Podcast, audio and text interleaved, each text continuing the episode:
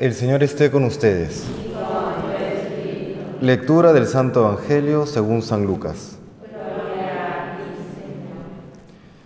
En aquel tiempo iba Jesús camino de una ciudad llamada Naín, e iban con él sus discípulos y mucho gentío. Cuando se acercaba a la entrada de la ciudad, resultó que sacaban a enterrar a un muerto, hijo único de su madre, que era viuda, y un gentío considerable de la ciudad la acompañaba. Al verla, el Señor le dio lástima y le dijo, no llores. Se acercó al ataúd, lo tocó, los que lo llevaban se pararon y dijo, muchacho, a ti te lo digo, levántate. El muerto se incorporó y empezó a hablar, y Jesús se lo entregó a su madre.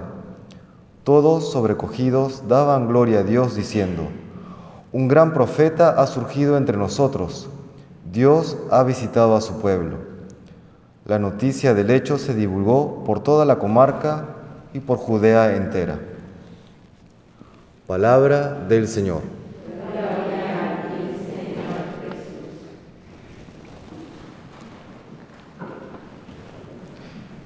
En muchos lugares el día de hoy se celebra la exaltación de la cruz, 14 de septiembre.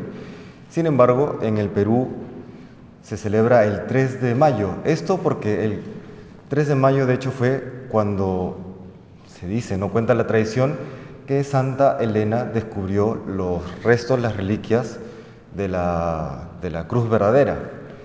El 14 de septiembre conmemora más bien el retorno de estas reliquias a Jerusalén, a, su basílica, eh, tras haber sido eh, robada por un rey persa, ¿no? allá por los primeros siglos. El día de hoy el Evangelio nos plantea este encuentro de Jesús con eh, la viuda de este pueblo, de esta ciudad llamada Naín. Las viudas eran de las personas eh, más marginadas, más socialmente necesitadas. Y esto debido a que en aquel entonces eh, las mujeres dependían legalmente siempre del marido, del varón. Y si es que alguna mujer enviudaba, pasaba luego a depender de su hijo. En este caso, el hijo único de, de quien dependía legalmente también fallece. Entonces esta mujer pues se encuentra realmente en una situación de desamparo. Se encuentra entonces Jesús con este cuadro dramático y se acerca a él, ¿no? a realizar este milagro, este portento de resucitar al hijo de esta, de esta viuda que se encuentra pues desamparada. ¿no? Un punto a notar. En los evangelios el Señor realiza milagros por dos motivos. Uno, debido a la fe de la gente, es decir, le piden, no Señor, eh, tú puedes hacerlo, confío en ti, no creo que tú eres el Señor, creo que tú puedes sanar, resucitar, etc. Por la fe de los demás. Y el segundo motivo es para suscitar fe en el interlocutor. En esta situación no se da por la fe de la gente, no se da por la fe de la viuda, sí es para suscitar la fe, pero también encontramos un componente particular. Nadie se lo pide. Es, es, como un milagro que surge totalmente de la iniciativa de Jesucristo. Podríamos decir de alguna manera que, aunque sabemos que en estricto sentido Jesús no tenía fe porque él, siendo el Hijo, tiene visión de Dios, no, no, no tiene fe, tiene visión, ¿no? pero podríamos decir que Jesús suple la fe del resto para lograr el milagro.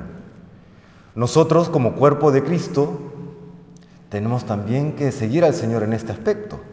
Primero, no mantenernos indiferentes ante el sufrimiento que podamos encontrar en el mundo. A veces es cierto que ante tanto sufrimiento endurecemos el corazón o ante tanto sufrimiento quizá ya podemos hasta hasta fastidiarnos, ¿no? Una persona más que me viene a pedir ayuda. Y no, hay que, hay que siempre estar atentos ¿no? a aquellas, aquellas necesidades de los demás a través de las cuales el Espíritu Santo nos invita también a una mayor generosidad. Y lo segundo, este, suplir la fe de los demás.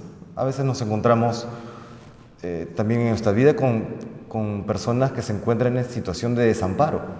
Y a veces uno dice, humanamente hablando, materialmente hablando, ¿cómo, cómo las ayudo? No hay, no hay nada que hacer, ¿no? Desde la perspectiva humana. Una tragedia, por ejemplo, uno dice, ¿cómo, cómo brindo consuelo a esta persona? Pues en esas situaciones en que ya eh, materialmente hablando o humanamente hablando ya no hay nada que hacer, lo que hay que, lo que, hay que hacer, como nos muestra el Señor en este Evangelio, es con nuestra fe fortalecer a esa persona.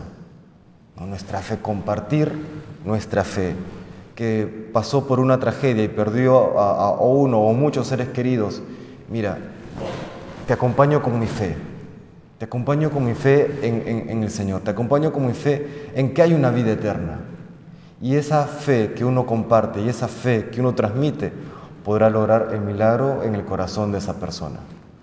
Entonces, no mantenernos al margen del sufrimiento de las personas, hacer lo que podamos y lo que siempre podemos compartir es nuestra fe, nuestra esperanza y nuestra caridad para bien de la persona que o a la cual queremos brindar consuelo.